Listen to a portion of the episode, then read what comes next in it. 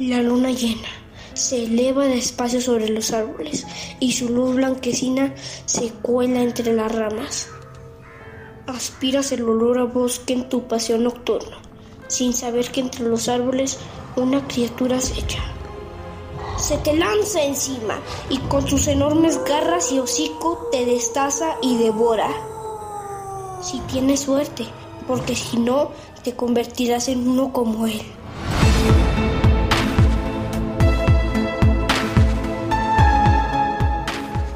¿Qué tal, Radio Lobitos? Espero se encuentren bien y no los haya asustado. Soy yo, Cuba, y hoy les contaré un poco más sobre los hombres lobo.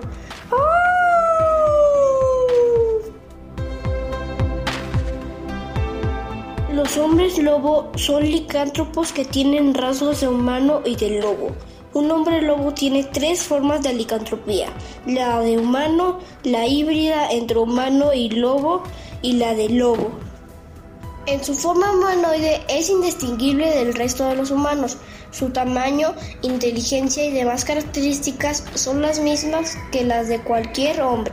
No suelen vivir en casas ya que no son seres muy sociables. Lo hacen en cuevas y madrigueras, bien protegidas donde mantienen a sus cachorros alejados de los humanos. En su forma híbrida tiene características tanto de hombre como de lobo. Tiene el cuerpo cubierto de pelo, las piernas más cortas que un humano, la cabeza de lobo, manos de humano y cola corta. Pueden andar en cuatro patas o erguido.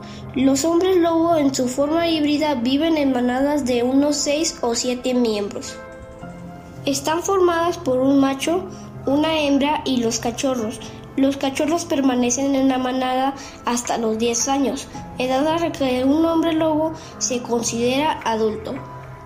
Si un hombre lobo tiene descendencia con una mujer humana, el bebé es totalmente humano. La tercera forma, que es la forma del lobo, es totalmente idéntica a la de cualquier lobo común de gran tamaño, excepto por sus ojos que brillan en la oscuridad. Los hombres lobo en su forma animal suelen ser nómadas y merodean constantemente en manadas buscando humanos y otras víctimas. Al ser muy salvajes y agresivos, son enemigos de cualquier ser que se los oponga, incluso de otros licántropos como los hombres oso. ¡Wow! La táctica del hombre lobo es el ataque por sorpresa, acercándose con cuidado y aprovechando sus afilados colmillos para morder y desgarrar a sus víctimas. Un hombre lobo solo puede ser herido por armas mágicas o de plata.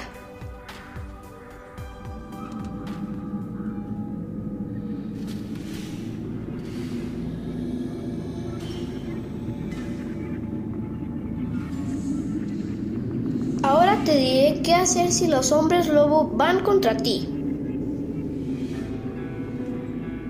Usa una armadura de plata. Espero que tengas una en tu closet. Solo pueden ser curados con un exorcismo y en otras obras mediante un embrujo que elimine el embrujo original. Dispárales varias veces solo usando balas de plata. Atraviésales el cerebro o el corazón, algo difícil si estás frente a frente. En general, cualquier cosa que mata a una persona los mata, como lanzarlos desde una gran altura, tirarles un piano encima o atropellarlos. Elimínalos cuando tienen forma humana. Y por último, su metodología actual. Se transforman en lobos solo en las noches de luna llena. Dependiendo de la obra, son hombres lobo o mujeres lobo por nacimiento, por hechizo, por pacto con el diablo o fueron convertidos por un rasguño o mordido de otro. En su mundo también hay brujos, son muy fuertes, rápidos y tienen excelentes reflejos y sentidos. Su condición se llama licantropía. Cuando tienen forma de lobo piensan como lobos y no como humanos. Buscan matar todo lo que puedan, humanos y otros animales. Cuando regresan a su forma humana no recuerdan nada. Qué conveniente, ¿eh?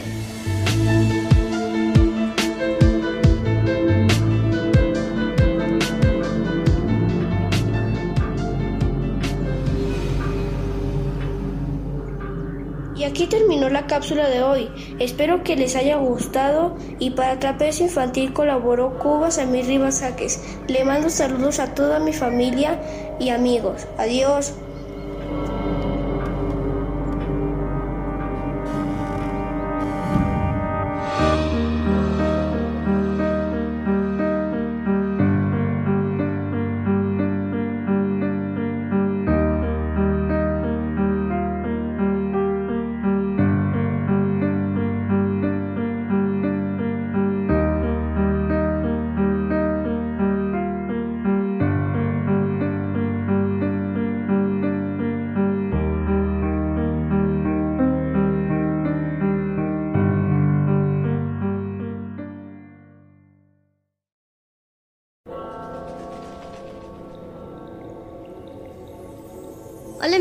Soy Pati Alonso y hoy les contaré la leyenda de las gemelas.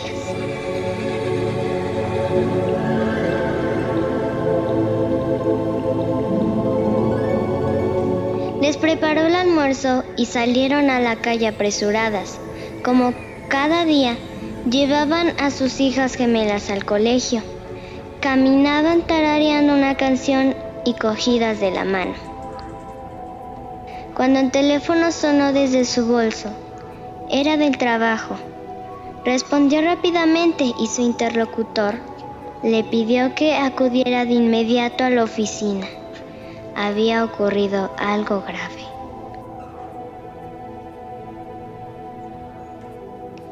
Así que decidió que las niñas continuaran solas. Conocían bien el camino. Las besó en la frente y emprendió la ruta de vuelta.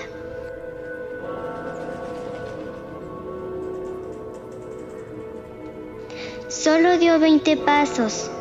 A sus espaldas, el ruido de un fuerte golpe seguido de un frenazo hizo que volteara la cabeza con una expresión de horror en el rostro. Los cuerpos de las dos pequeñas yacían inertes debajo de un camión.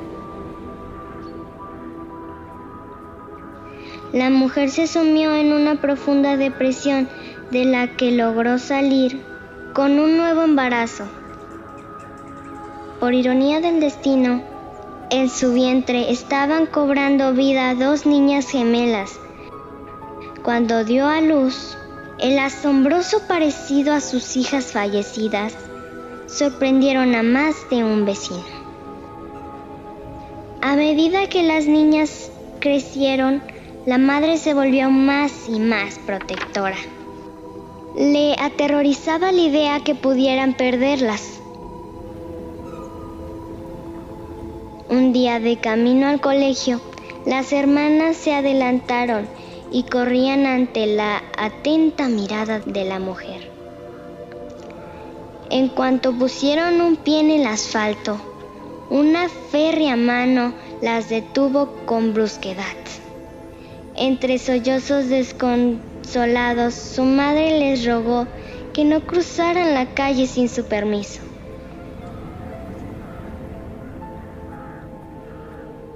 No pensamos hacerlo. Ya nos atropellaron una vez, mamá. No volverá a ocurrir.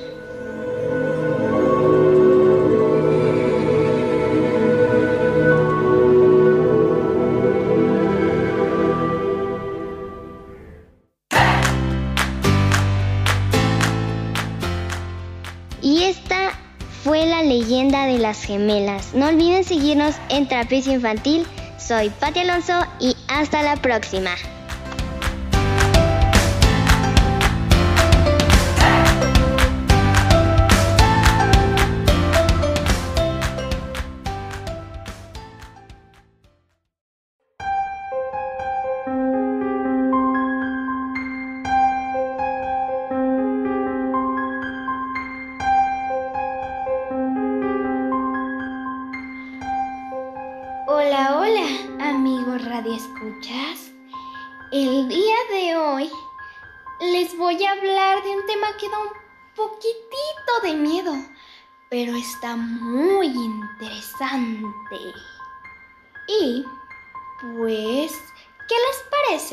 Si les cuento de qué se trata?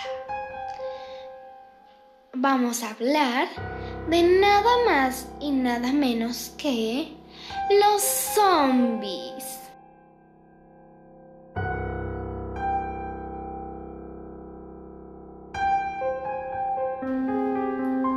Vas caminando y sin querer pateas una lata. El ruido ha llamado la atención y enseguida notas que de diferentes lugares salen grupos de personas que se dirigen hacia ti y apestan a cadáver.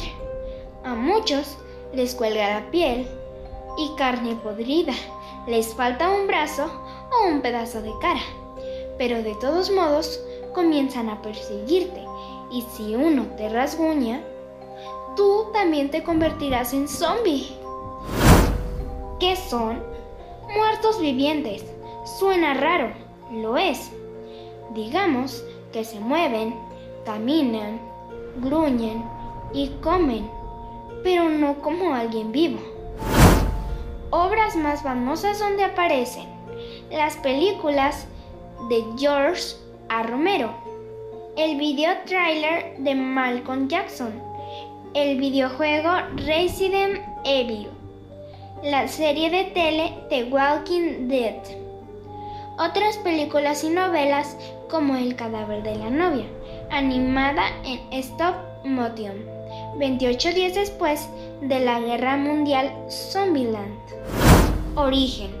Los actuales están basados sobre todo en un folclore haitiano, donde mediante magia vudú dicen que se reanimaba a un cadáver para que trabajara como esclavo. ¿Qué representan? Como solo comen y no piensan, son una metáfora de nuestro descontrolado consumismo. ¿Qué hacer si van contra ti? Solo puedes acabar con ellos destrozando su cerebro a golpes o disparándoles. Como andan en hordas, es muy difícil matar a todos. Lo que se te vengan encima, antes de que uno te alcance, así que forma un grupo. Eliminen primero a los que estén más cerca de ustedes y traten de escapar. Embarrarse de carne podrida. Esto puede hacerte pasar por zombie y te dará chance de huir. Pero no te muevas más rápido que ellos o se darán cuenta. ¿Por qué dan miedo? Porque representan lo que más temor nos da. Perder el control de nuestro cuerpo y mente. Y, aparecen cuando el mundo se va a acabar. Cuando se volvieron populares. Quien los puso en la mira fue el director George A. Romero, llamado el padre de las películas de zombies. Su mitología actual se convirtieron en zombies debido a una epidemia por virus, radiación, agentes bioquímicos o algo similar. Tienen apariencia de cadáver podrido. No son conscientes no hablan, tampoco ríen, no piensan ni respiran. Actúan por puro instinto. Caminan en grupo y no muy rápido, aunque su velocidad ha aumentado en obras más recientes. No se atacan entre ellos. Son muy tontos. Las heridas no les hacen nada. Se alimentan de humanos y lo que más les gusta es el cerebro se guían por el olfato y sonidos más que por la vista. Si te rasguñan o muerden o te escupen saliva, sangre o un pedacito de ellos y te lo tragas, te conviertes en zombie. Un apocalipsis zombie es un evento catastrófico en el que la mayoría de la gente es convertida en uno de ellos.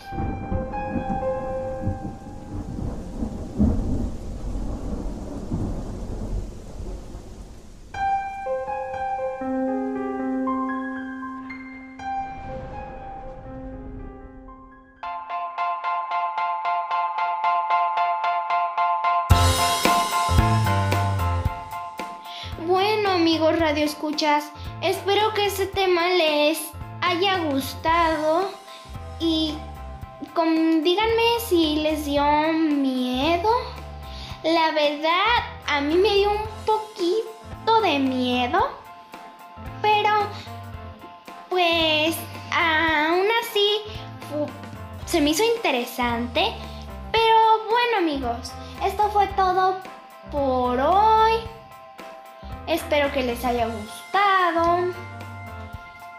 Y que tengan muy buen fin de semana. Y que estén muy bien. Hasta luego. Para Trapecio Infantil reportó Aurora Soto González. Ah, esperen amigos. Recuerden quedarse en casa para cuidar de nuestra salud.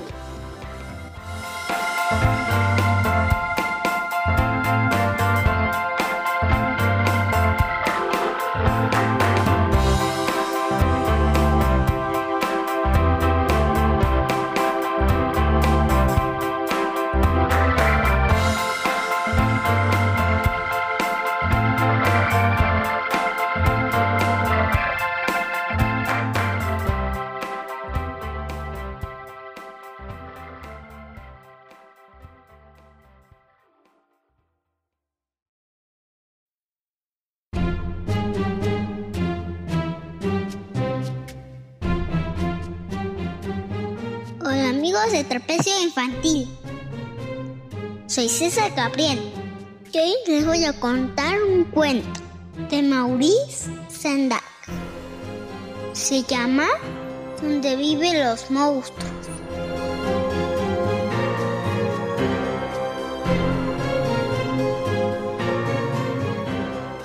La noche que Max se puso un traje de lobo y se dedicó a hacer travesuras de una clase y de otra. Su madre lo llamó ¡Monstruo! Y Max le contestó ¡Te voy a comer! Le mandaron en la cama sin cenar. Esa misma noche nació un bosque en la habitación de Max. Y creció y creció hasta que había lianas por todo el techo y las paredes se convirtieron en un mundo entero y pareció un océano, con un barco particular para él. Y Max se marchó, navegando a través del día y de la noche, entrando y saliendo por las semanas, saltándose casi un año, hasta llegar a donde viven los monstruos. Y cuando llegó al lugar donde viven los monstruos, ellos rugieron sus rugidos terribles. Rugieron sus dientes terribles. Movieron sus ojos terribles. Mostraron sus caras terribles. Hasta que Max dijo: ¡Quieto! Los avanzó con un truco mágico de mirar fijamente a los ojos amarillos, todos ellos, sin pestañear ninguna sola vez. Y se asustaron y dijeron que era el más monstruo de todos. Y le hicieron rey de todos los monstruos. Y ahora, dijo Max, que empiece la fiesta monstruo.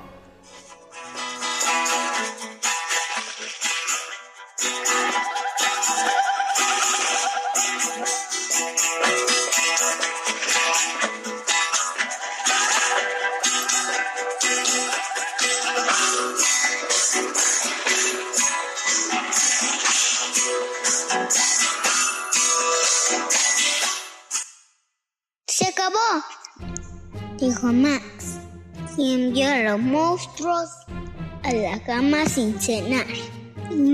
Rey de todos los monstruos, se sintió solo y quería estar donde alguien lo quisiera más que a nadie. Entonces, desde el otro lado del mundo, lo envolvió un olor de comida rica y que no quiso ser el rey del lugar donde viven los monstruos. Pero los monstruos gritaron, por favor, no te vayas, te comeremos, te queremos tanto. Max dijo, no. Los monstruos rugieron sus rugidos terribles y crujieron sus dientes terribles y movieron sus ojos terribles y mostraron sus garras terribles. Pero Max subió a su barco particular y les dijo adiós con la mano. Navegó de vuelta, saltándose un año, entrando y saliendo por la semana atravesando el día y la noche, hasta llegar a la noche misma de su propia habitación, donde su cena la estaba esperando y todavía estaba caliente. Eso es todo amigos. Yo soy César Gabriel y recuerda, quédate en casa. Adiós.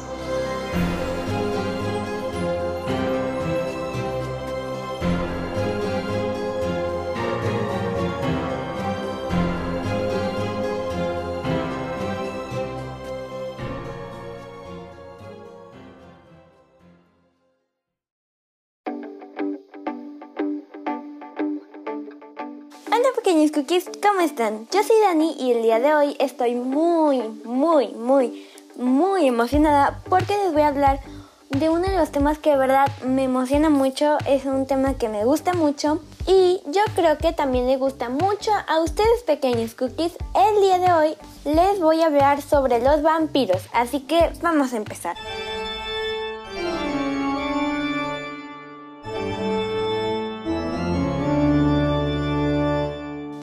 Los últimos rayos del sol desaparecen en el horizonte y percibes una forma que se estira en las alturas y se deja caer con elegancia. Se aproxima hacia ti y no te mueves porque parece una persona encantadora. Le sonríes y te sonríe. Y cuando estás más cerca, lo último que ves son los colmillos que asoman sus labios antes de sentir un dolor en el cuello. ¿Qué son? Humanos no muertos que se alimentan de nuestra sangre, es decir, nuestra fuerza vital. Origen. Se ha especulado que está relacionada con la rabia, la cual provoca que las personas se vuelvan imprescindibles a la luz y ataquen a los demás. ¿Qué representan? A partir del siglo XIX se volvieron guapos, muy pálidos, aristócratas y educados.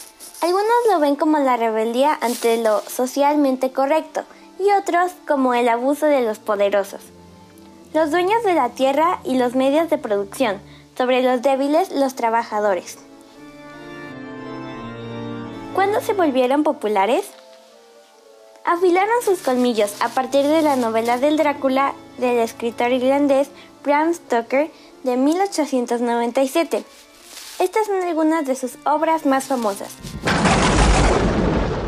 Las novelas de Anne Rice, la trilogía Crepúsculo, las series Vampires, Diaries y Buffy. Las películas Nosferatu, Drácula y Entrevista con el vampiro. ¿Por qué dan miedo?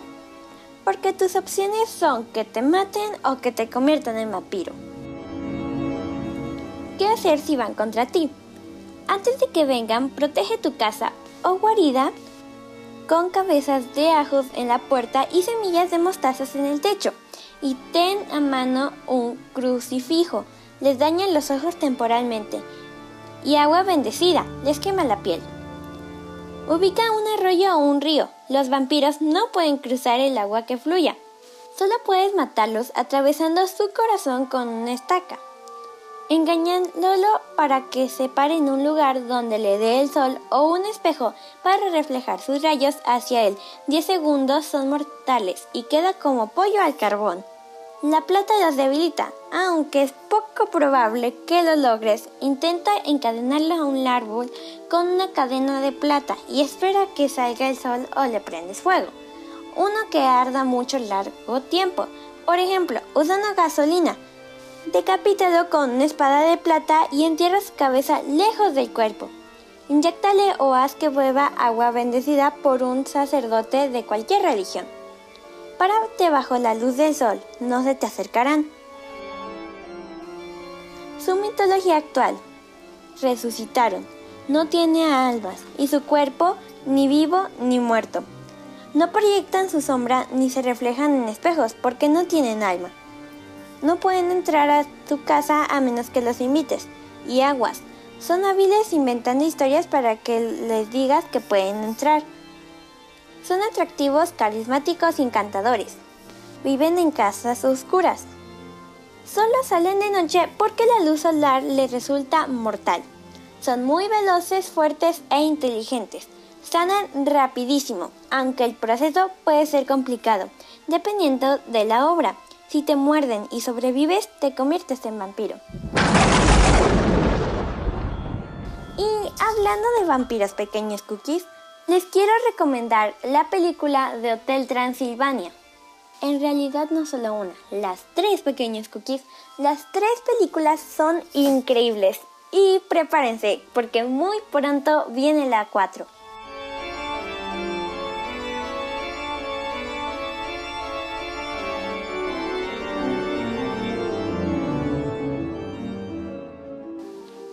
Y bueno, pequeños cookies, esto ha sido todo por hoy. Espero que les haya gustado este tema tanto como a mí. Y recuerda, quédate en casa. Adiós. Para Trapecio Infantil, Radio Universidad, Dani Parra.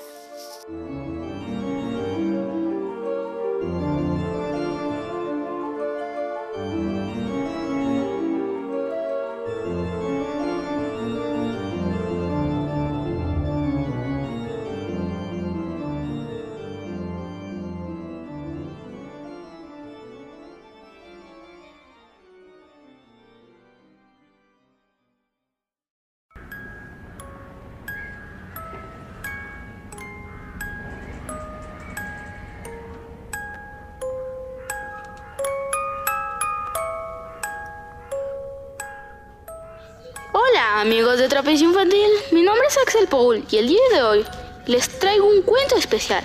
Como verán, hoy es el mes de octubre, el mes del miedo. El cuento que les traigo se llama Pesanta, del folclore catalán. ¿Listos para el miedo? Comencemos.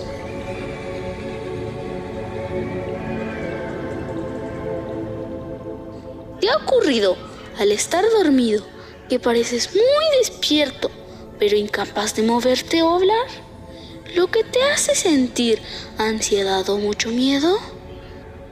En Cataluña, España, quizás te digan que por la cerradura o por debajo de la puerta de tu habitación entró pesanta, ser semejante a un lomo, negra, grande y peluda, que tiene una pata de hierro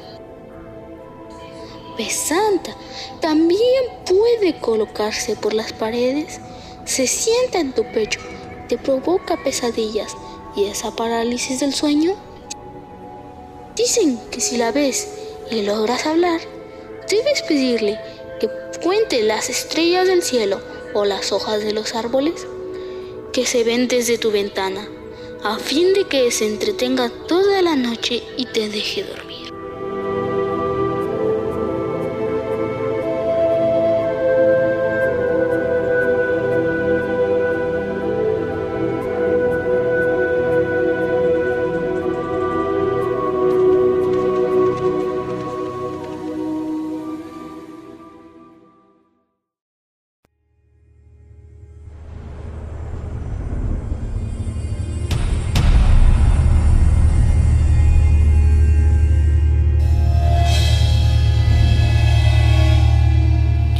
queridos radionautas, ¿cómo están? Espero que estén muy, muy, muy bien. Bueno, pues vamos a hablar sobre los fantasmas.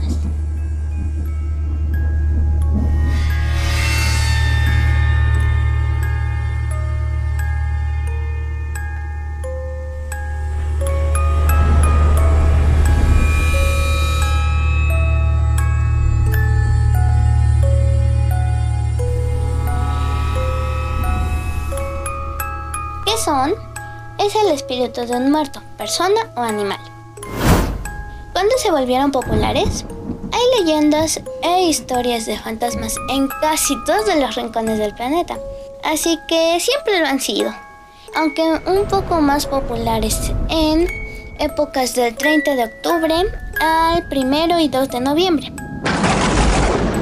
Obras más famosas donde aparecen, como la saga de los piratas del Caribe, los cazafantasmas, Host, El otro y el sexto sentido. En novelas como la saga de Harry Potter o el relato de la leyenda de Sleep Hole. En series como Danny Phantom, Gasparín, Charmed y Supernatural. Bueno, pues ah, para los más pequeños de la casa eh, sería la de Gasparín y Danny Phantom. Y en juegos como la Ouija. Uy, qué miedo, ¿no?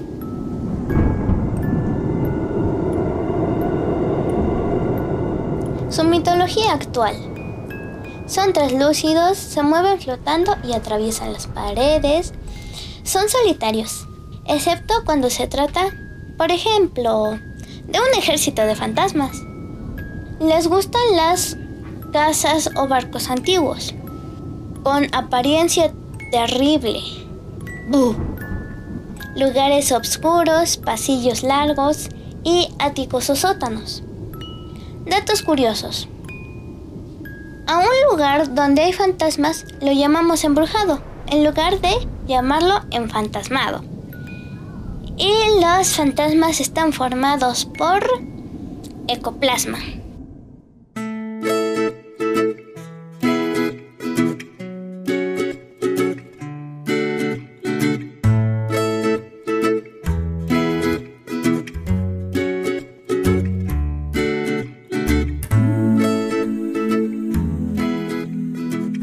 Para Trapecio Infantil colaboró Xochitl Martínez. Saludos desde Ciudad de México. En especial un saludo a mi mami que siempre me está apoyando en todo. También un gran saludo a todos los niños radionautas, a Ruth, a la directora y a mis abuelitos.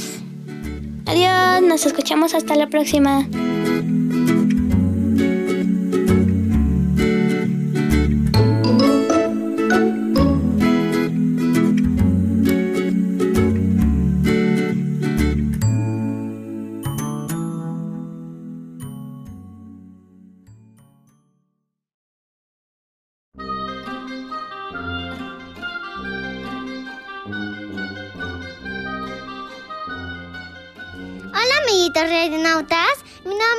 Ángel y les voy a contar un cuento de terror.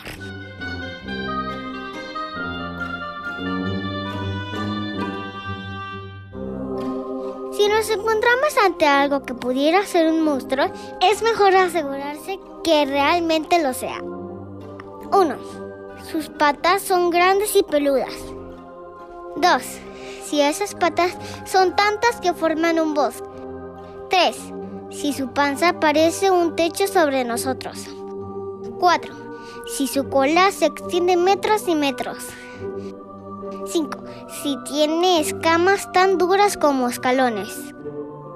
6. Si de sus orejas salen larguísimos pelos. 7. Si debajo de las cejas tiene ojos amarillos. 8. Si su nariz es como una grande berenjena. 9.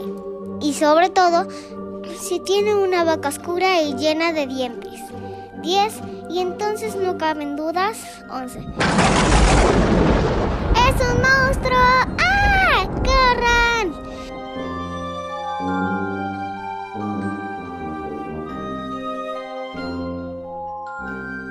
Espero que se hayan asustado mucho.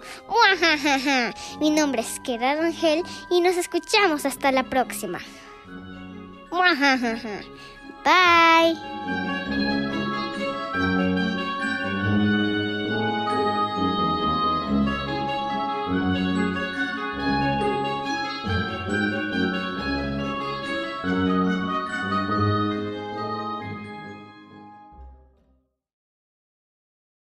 Hola amigos radionatas, mi nombre es Amaya y hoy les vengo a hablar de Nian, La leyenda china.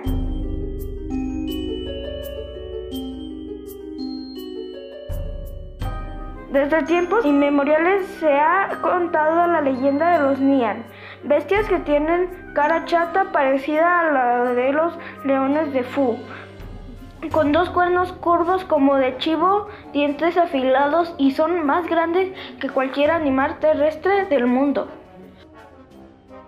Los Nian bajaban de, las montañas a las aldeas en busca de comida sin que las armas los detuvieran porque son inmortales. Lo único que los aterrados habitantes podían hacer era tapiar sus ventanas, meterse bajo la cama y desear que se comiera todo lo que había sus graneros y sembradíos, pero los dejaran vivir. Durante siglos, los Nian aterrorizaron a la gente hasta que un hombre descubrió que les, que les asustan los ruidos fuertes, las criaturas extrañas y que no soportan el color rojo. Así, todos en los poblados comenzaron a poner adornos rojos en las entradas de sus casas y cuando los veían venir tocaban tambores, prendían cohetes y les colocaban máscaras a los niños para protegerlos y ningún nian se los comería.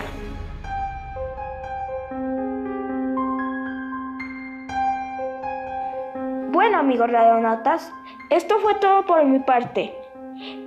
sigan escuchando Trapecio Infantil y recuerda, quédate en casa.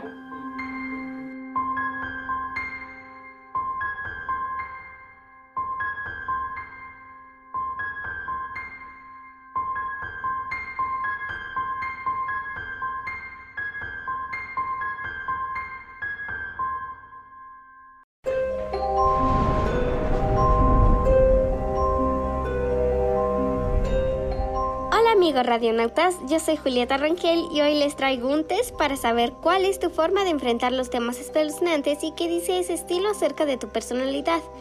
Entonces te invito a que agarres una pluma y un papel para que anotes tus respuestas. Existen sustos que dan gusto, como los que sentimos al ver una película de terror o después de escuchar una leyenda tenebrosa pero todos lidiamos con el miedo de forma diferente, así que vamos a comenzar para saber qué es lo que dice de tu personalidad. Tus amigos te invitan a ver una película de vampiros. Obviamente tú, A, aceptas, pero pasas la mitad de la película tapándote los ojos. B, la ves completita, pero no vuelves a dormir en un mes. C. Opinas que está bien chafa porque te dio más risa que miedo. D. Te acuerdas de un documental acerca de murciélagos que comen sangre. Escuchaste la terrorífica leyenda del jinete sin cabeza. Desde ese día, A. No puedes ver caballos ni en pintura. Confundes cualquier ruidito con el galope de un caballo fantasmagórico. B. Se la cuentas a medio mundo añadiendo detalles todavía más sangrientos. O C te interesan muchísimo las viejas leyendas populares. ¿Cuál sería tu papel en el apocalipsis zombie? A. Te esconderías tan, pero tan bien que sin duda sobrevivirías. B. Serías el líder de un equipo de humanos siempre en movimiento buscando refugio y comida. O C. Serías el líder de los zombies y devorarías sesos con gran alegría. D te encargarías de buscar la vacuna o el arma secreta para acabar con los zombies. Lo que más te asusta de una película de miedo es A. Todo, antes de que pase algo, la música ya te pone los pelos de punta. B. Ciertas imágenes que van a quedarse pegadas en tu memoria y volverán a ti una y otra vez. C. El momento inesperado en que aparece el monstruo haciéndote brincar sobre tu asiento o de la posibilidad de que haya monstruos peores en la vida real. Imagina que vas a disfrazarte de fantasma. ¿Cuál de estas opciones prefieres? A. La típica sábana blanca con agujeros en los ojos y hacer ¡Boo! B. Inventar un fantasma a tu manera total. No existen reglas para el disfraz. C dedicar horas a maquillarte para que todos vean que moriste de un hachazo en la cabeza. D. inspírate en algún fantasma famoso como Nick casi decapitado de Harry Potter. Ves una escena en donde tarántulas gigantes arrojan telarañas sobre la gente. De inmediato, buscas pretexto para alejarte de la pantalla y olvidar la escena lo antes posible. B. ¿Sientes comezón y arañitas corriendo por tu piel? ¡Guácala! C. Piensas que poco original. D. ¿Recuerdas que las tarántulas no construyen telarañas?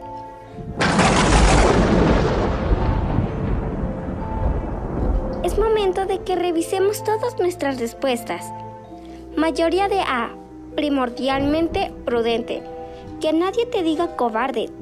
Tú sabes lo que te gusta y lo que te asusta, y no tienes la menor intención de sufrir por culpa de terrores imaginarios. Sigue cuidándote y no dejes que nadie te presione para enfrentar miedos que no tienes ganas de enfrentar.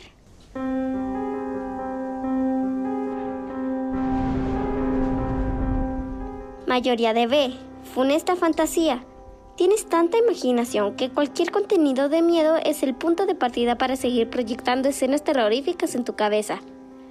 Calma, pon los pies en la tierra y enfócate en la diferencia entre realidad y ficción.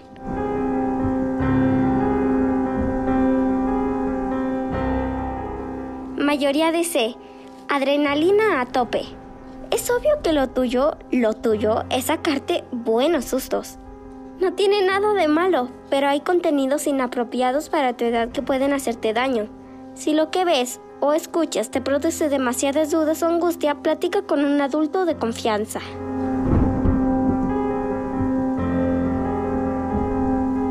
Mayoría de D, realmente racional. Tú enfrentas los miedos desplegando un gigantesco escudo de lógica y ciencia. Muy bien, es una muy buena forma de no preocuparte por los temores imaginarios. A la vez, date la oportunidad de fantasear de vez en cuando. También es parte importante de la vida.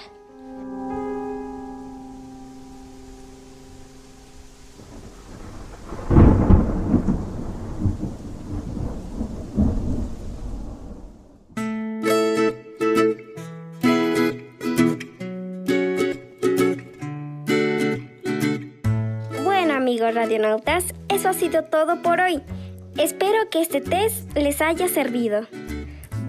Gracias, hasta la próxima. Mi nombre es Julieta Rangel. Bye.